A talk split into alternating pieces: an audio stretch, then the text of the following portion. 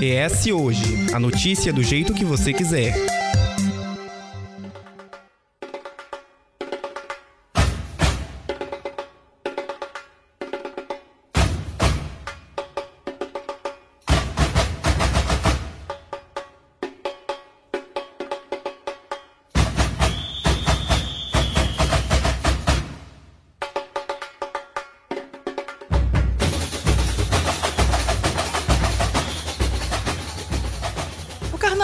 Está chegando e para quem vê o espetáculo na avenida, nem imagina o trabalho que dá para deixar tudo pronto e impecável para a folia.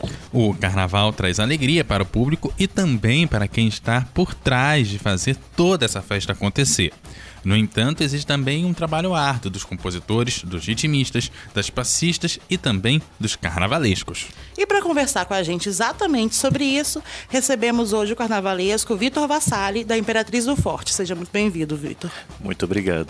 O ES Ouve é um podcast do jornal ES Hoje. Você confere esse e outros episódios em eshoje.com.br.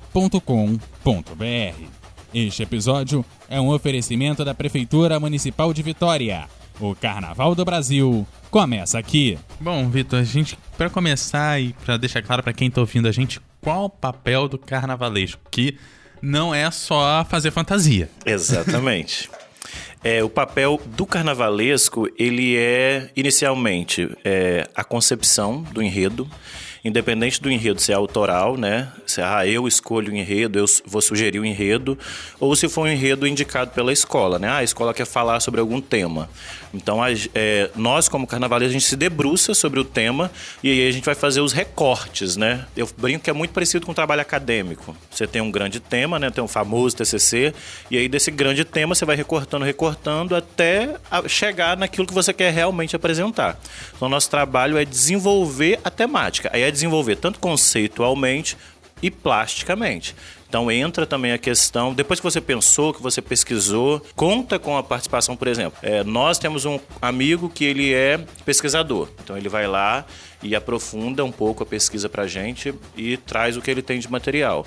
E dessa pesquisa Aí a gente vai fazendo né, a nossa narrativa do que, que a gente quer apresentar na avenida sobre aquele tema. E tem um, um documento que é a defesa de, desse enredo, que é textual mesmo, antes de você entrar na avenida. Como é que é esse texto e como que isso chega, por exemplo, para quem está julgando a escola? Exatamente. O texto, ele basicamente é para o julgador, né? Para quem vai julgar. Cada elemento que vai passar, a gente tem que fazer a defesa. Então, comissão de frente, a gente tem que explicar o que, que vai acontecer.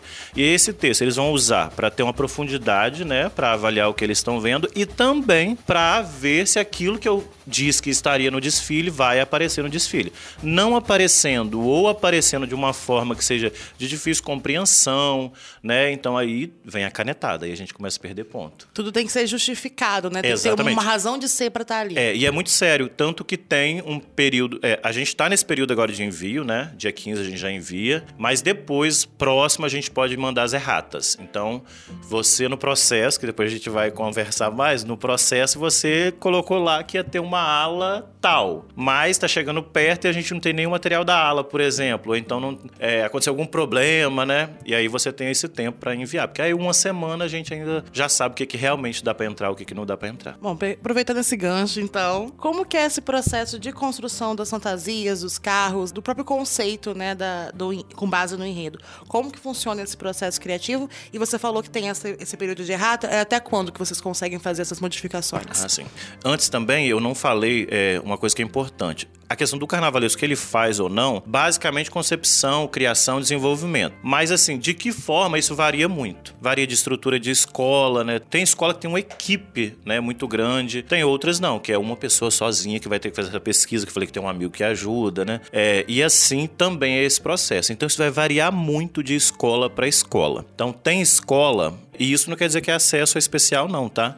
Então, assim, tem escola que ela tem uma comunidade muito forte, muito engajada. Então, é uma escola que tem muito voluntário. Ela vai ter uma equipe melhor para trabalhar Exatamente. aquele. Exatamente. Então, ela tem muito voluntário. Então, ela não precisa, talvez, desembolsar tanto dinheiro para remunerar pessoas para aderecer a carro, confeccionar fantasia. Outras escolas, às vezes, têm uma comunidade grande para o desfile, mas pelas rotinas, né, as, as tantas nuances aí que a gente tem, essa comunidade não se faz presente às vezes para ajudar no barracão. Ou às vezes a escola não tem nem barracão. Né? Algumas escolas do, do, Espírito Santo elas não têm um espaço para dizer isso aqui isso. é o nosso local de fazer fantasia. Então você vai ver que tem um pouco de fantasia na casa de uma baiana, na casa de uma família de uma passista. Então são vários barracões né, espalhados. E algumas contratam ateliês também. Né? Então você cria, nós como carnavalês, como direção de carnaval, a gente cria o protótipo, né? Quando há um tempo hábil para isso, tempo e material, e aí a gente envia recurso. esse protótipo para esses ateliês, para essas famílias, é, ou então concentra em algum lugar. Algumas escolas têm assim um barracão de fantasia que é todas são concentradas ali, então todos são feitos naquele espaço com exceção de casal, né, comissão de frente. É, e aí, nesses espaços que tem a confecção. E barracão, não sei se vocês já tiveram oportunidade de alegorias, a maioria das escolas é aquilo que vocês veem lá. Nesse processo de produção do, das fantasias, dos carros, tudo, o que, que é separado do todo? Você falou, ah, tem os ateliês, tem tudo que vai fazer as fantasias, mas você citou a comissão de frente, mas a comissão de frente, os carros, claro, vão ficar fora, mas assim, é, o que que exatamente fica meio que é, é separado desse todo? Assim, normalmente, ala fica quando há possibilidade fica em um lugar, né, fazendo as alas. É, e aí tem fantasias bem específicas que a maioria das escolas hoje, né, mas tem suas exceções também, contam com ateliês pra, por, é, porque demandam um trabalho muito mais criterioso. Por exemplo, comissão de frente. Às vezes tem um trabalho de bordado, né, de pedraria, de plumagem, que não é qualquer mão de obra que vai dar conta de que fazer. É, um de, é uma coisa muito. Tem, que o detalhe importa. Né? Exatamente. Né? É, casal, por exemplo, a, a técnica aplicada para você fazer uma aquela saiona da porta-bandeira que a gente chama de anágua. Então, assim, até o tecido tem que ser um tecido. É, o nosso ateliê, por exemplo, pediu aquele tecido de macacão de do povo que trabalha em porto, em posto de gasolina, sabe aquele material? Que é um material bem grosso para ele sustentar o peso do que vai vir por cima. Então, assim, é, precisa ter um conhecimento técnico um pouco aprimorado e essas pessoas daqui, elas investem muito nisso, né? Eu conheço alguns, eles vão para outros estados. É, na época da pandemia, eles estavam fazendo aulas online com ateliês renomadíssimos que fazem o Carnaval de São Paulo e Rio, justamente para qualificar. Então, essas fantasias normalmente são destacadas. E aquele povo luxuoso que vocês veem na avenida, nos carros, no chão, com aquelas fantasias mais ricas, normalmente também são em locais bem específicos, que aí é contratação particular. Aí você falou também de um tecido mais grosso que aguenta mais, por isso que às vezes a gente escuta falar que ah, essa fantasia pesa 12 quilos, 15 quilos, tem, tem isso tudo. Exatamente. Por exemplo, só para na água da porta-bandeira, ele é em média tipo ah, de 7, 8 a 9 metros de tecido.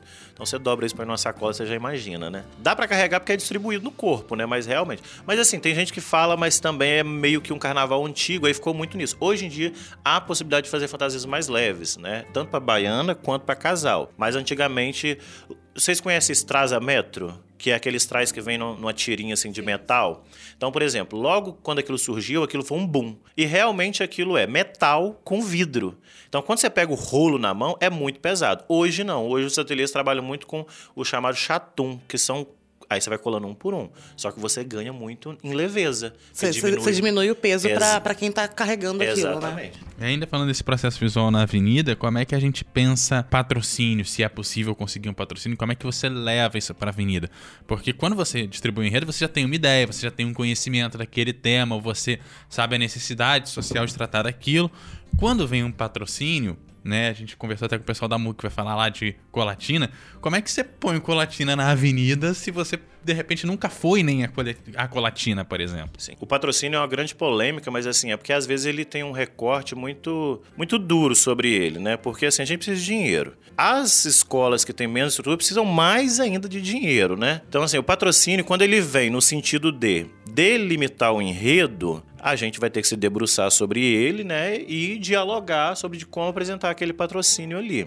Apresentar o patrocínio, apresentar o tema escolhido pelo patrocinador. Só que o patrocínio também, ele tem suas variações, né? Às vezes o patrocínio, ele não vem como enredo, né? Como tema do enredo, mas ele vem aos poucos. Então, assim, já tem um enredo desenvolvido, como você disse, aí vem o dono do supermercado do bairro e quer. Aí, às vezes, é mais complicado ainda, sabe por quê? Porque você tem que colocar um banner, às vezes, no fundo do seu último carro. Você tem que dar uma propagandazinha ali pra... Exatamente. Pra, é mais às vezes, quando né? o patrocínio já vem grande no começo e você tem a oportunidade de sentar e falar sobre, né? Por exemplo, ah, uma marca de carro quer patrocinar. Você não precisa falar, você não vai falar da marca, né? Mas você pode falar sobre movimento, sobre viagens. Você vai trazer elementos que remetam àquilo. Isso. Ó, uma companhia, por exemplo, de viagens né, terrestres, quer patrocinar. Viagem é um super tempo. Porque no final das contas, tudo é cultural. Né? A nossa vida é cultural. Então, tudo dá para desenrolar bom enredo. É o enredo dos sonhos? Às vezes não é. Mas. E tem carnavalesco que tem uma sagacidade muito boa, assim, sabe? Ah, vem uma cidade lá com Reuters lá em cima, só que não tem tanto material para construir. Eles fazem uma costura Eles e criam. É muito da é, Às é, vezes você descobre uma né? lendazinha que tem na cidade e aquilo ali você já ganhou três setores da escola. Ah, Eu acho que é um trabalho muito de nuances, né? De, de detalhezinho mesmo. Exato, De você pegar essas. E você estava falando, tem essa questão do grande patrocínio, né? Que, que vem geralmente com um enredo, que é bancado pela, pela aquele patrocinador, e a escola tem que desenvolver com base naquilo. Mas e quando é dessas outras formas, existe uma, é, uma distribuição de setores, assim, patrocínio por setor? Como funciona essa, essa distribuição Então, ou não, a- a às- tudo geral? às ve- igual eu falei do patrocínio. Às vezes, uma empresa que compra uma ala nossa, a gente já se sente patrocinado, porque a gente sabe da dificuldade de vender uma ala.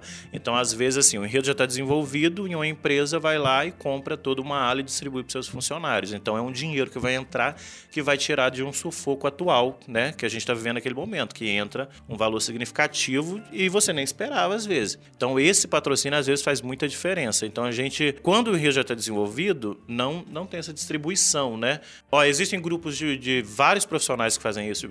Ah, profissionais de bancos, de, da área da saúde, da educação. Às vezes fecha uma ala todinha, sindicatos fecham muitas alas, né? Justamente por, por essa capacidade do carnaval ser esse- momento de agrupamento, de festa, de socialização muito potente. Todo mundo quer, quer participar de alguma forma. dois? Não. Mentira. Morro de curiosidade. Nunca fui nem no Mentira. sambão. Mentira! Juro por Deus, sou doida pra ir. Se você não quer mais um vício para sua vida, uma dependência, Não, não, vá. vá.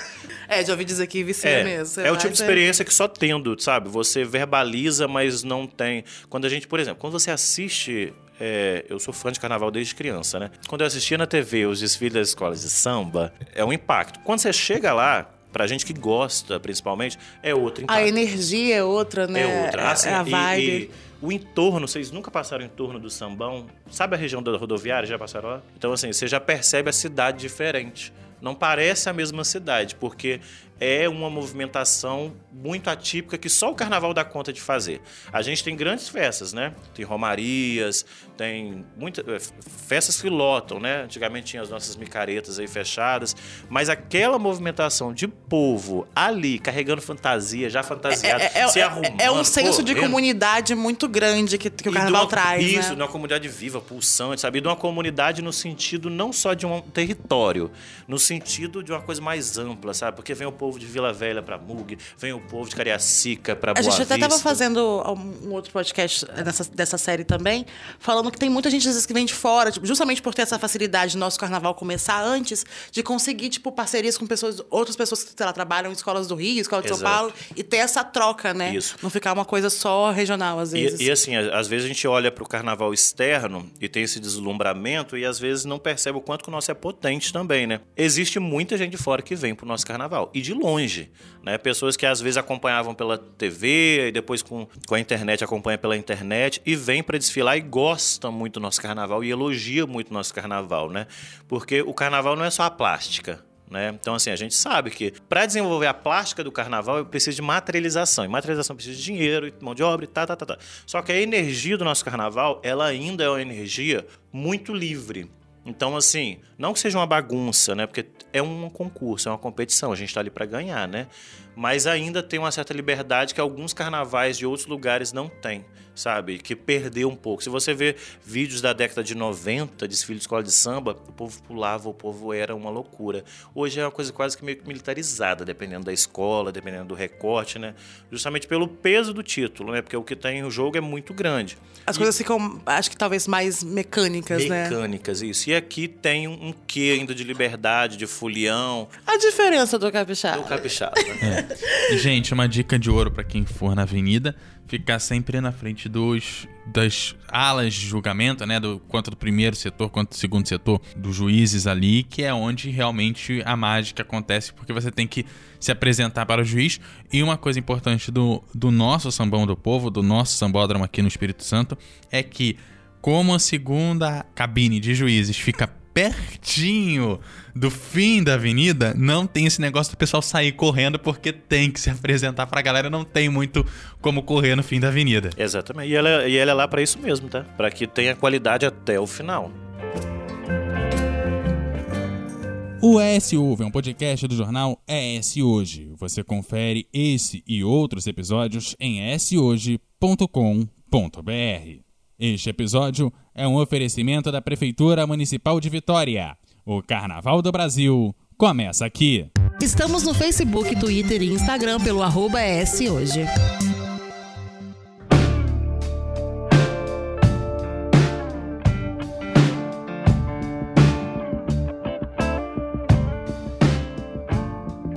Conversando aqui com o carnavalesco Vitor Vassali.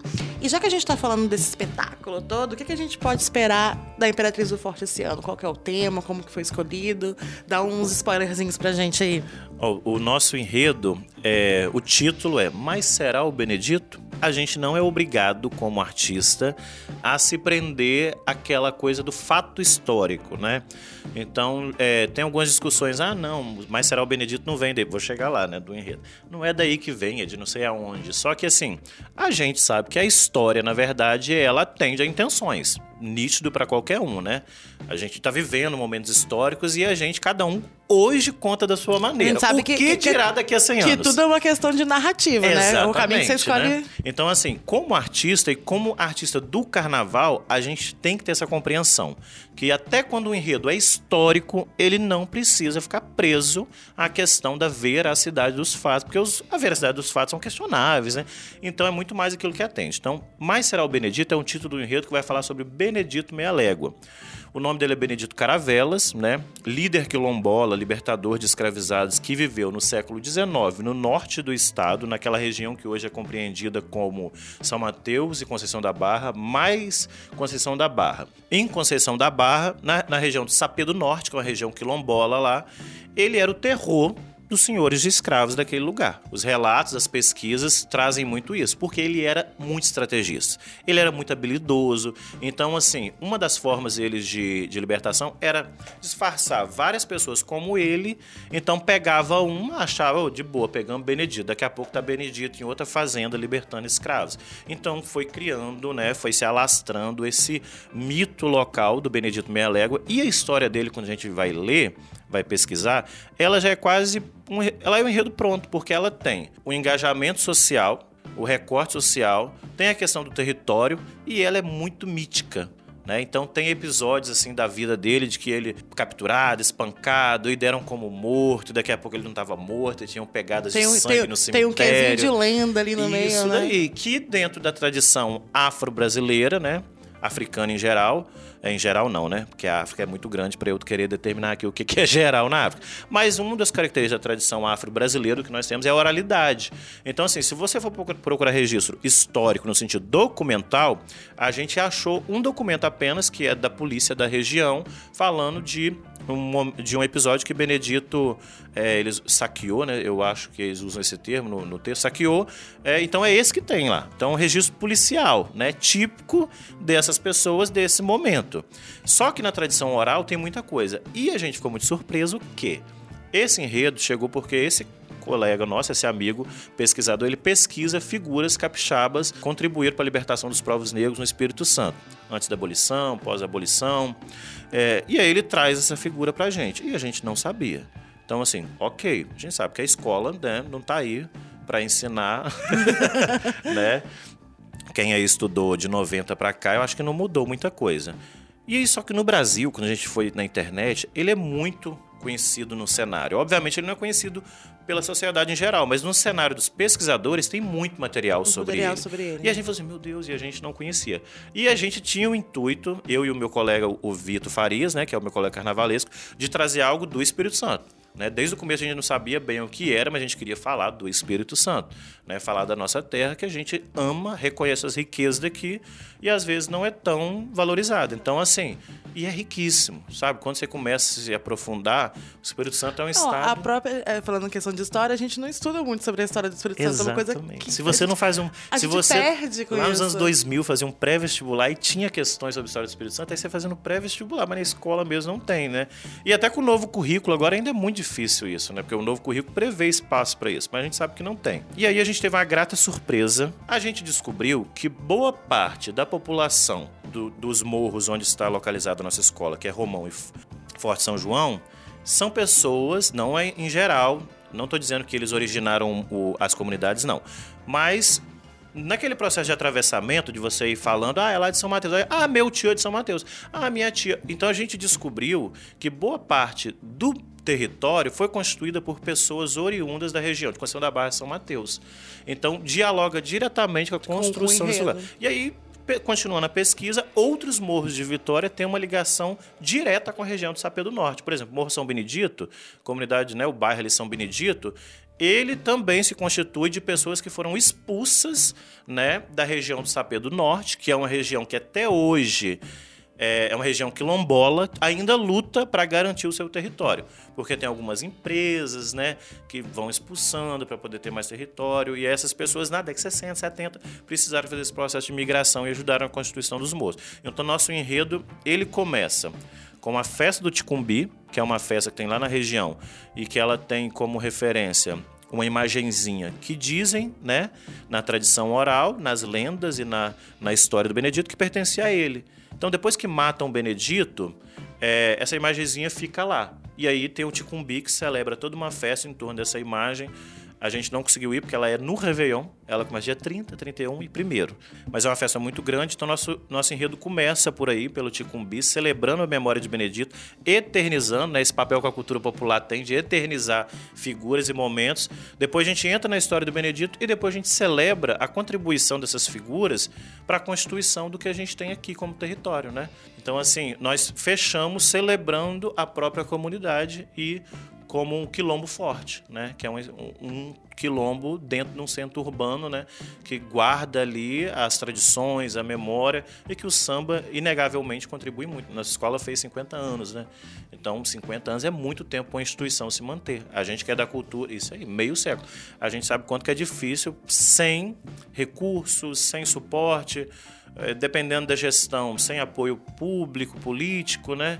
Então, assim, se manter 50 anos desfilando com todas essas questões é graças a um processo de resistência, né? Então a gente vai celebrar isso no final. Aproveitando que a gente está falando aqui de desfilar, a Imperatriz do Forte desfila na sexta-feira e tem também para quem quiser, tem um ensaio técnico, o que que dá para você já dá de adiantamento o que, que a gente pode ver nesses dois dias. E o que, que será que tem alguma fantasiazinha já no. Tem. Nossos ensaios de rua estão sendo às segundas-feiras, né? É, gostamos muito porque o samba funcionou. Então, assim, quando você chega lá e o samba funciona, é... porque o samba gravado é o samba gravado. Quando você chega na rua e o samba funciona. E você vê que teve adesão, né? Adesão, né? E foi um samba parido com muitas. o né? processo liado é, de gestação. Exatamente. São aquelas questões que a gente não consegue trazer aqui, mas foi um samba que foi sofrido, né? Mas que saiu e saiu muito bom, assim, né? Não entendo de música, não sou músico, não entendo nada, mas como fulião, como sambista, é um samba que eu gostei de cantar. Então, segunda-feira a gente tem ensaio de rua, é ali no, no começo ali mesmo do morro, perto do perto do colégio estadual, por ali, né, para as pessoas se situarem. Ensaio técnico nós vamos ter, vai, vai ser no mesmo dia da MUG, não lembro a data certinho, Acho mas... que é 1 de dezembro. É 1 de dezembro? É. Dezembro? dezembro? Que, la, que lapso que eu tive agora. Voltamos. então, eu queria voltar para dezembro para ter mais tempo de, de confeccionar. É, fantasia, daqui a pouco a gente solta, né? Já tem muita gente procurando. A gente tem um monte de ala para vender, tem as alas da comunidade também, que as pessoas participam para poder ter o direito à fantasia, né? Dos ensaios. É, mas tem ala comercial também, um monte de ala comercial, um preço super ok para todo mundo poder participar. E o melhor, o nosso desfile é o primeiro. Então, assim, Abrindo... desfilou ou você pode ir embora descansar, ou você pode ir para arquibancada, camarote, grade, para onde você quiser e ver o resto, ah, o resto não, né? As outras escolas. Então assim, é muito ser a primeira não é bom pra gente. Porque a, a tensão de é, começar... tá tudo frio ainda, sabe? É uma correria, uma loucura. É a única escola que realmente não tem como atrasar, porque tem que começar no horário. Mas para quem é fulião é maravilhoso, porque você desfila e depois você pode fazer o que você bem quiser, né? Quantas alas a gente tem esse esse ano? Quantos componentes vocês estão prevendo? Vamos é, falar no campo das ideias, né? não, assim, alas, é, incluindo todas as alas, né? Comerciais e não, a gente tem 15 alas. É, nós temos dois carros, é, um tripé no meio da escola e, em média, 800 a 900 componentes, né? Na verdade, o número mínimo é 800, Você se eu não falou me que ainda tem alas sobrando, né, para as pessoas que querem desfilar. Como que elas podem tipo, ter Pode, esse acesso? pode dar um oi no Instagram, né? Que lá. E daqui a pouco também a gente começa a publicar contatos de pessoas que vão estar responsáveis por isso. Então, assim, pode dar um oi no Instagram lá no, no chat que tem alguém para poder encaminhar. Mas a gente já está preparando o flyer, é até uma tarefa de hoje, né? No cronograma da correria, preparar o flyer de ensaio, venda de fantasia, essa loucura toda. Bem, a gente vai se encaminhando pro final do episódio. Então, se você tiver mais alguma consideração, mais alguma coisa que você quer falar, um spoilerzinho pra jogar aí pra gente, fica à vontade. Assim, spoilerzinho não, mas eu, eu acho assim que quem não desfilou ainda, né? Eu estando diante de uma pessoa que ainda não desfilou, né? Nunca foi num sambão na vida? É a vergonha da capixaba, capixaba aqui.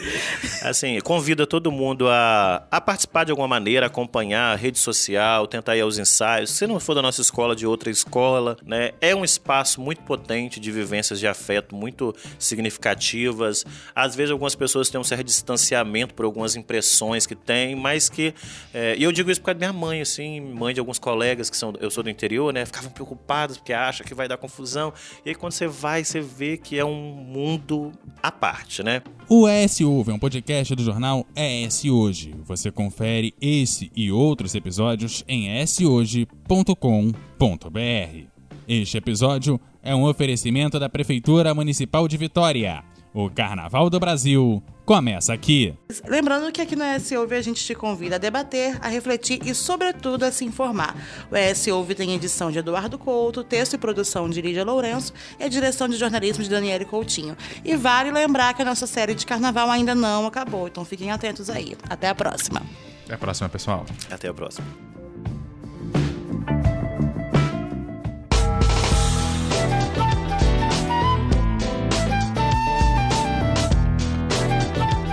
Encontra o Hoje nas redes sociais pelo arroba Hoje, no canal do YouTube e no site eshoje.com.br.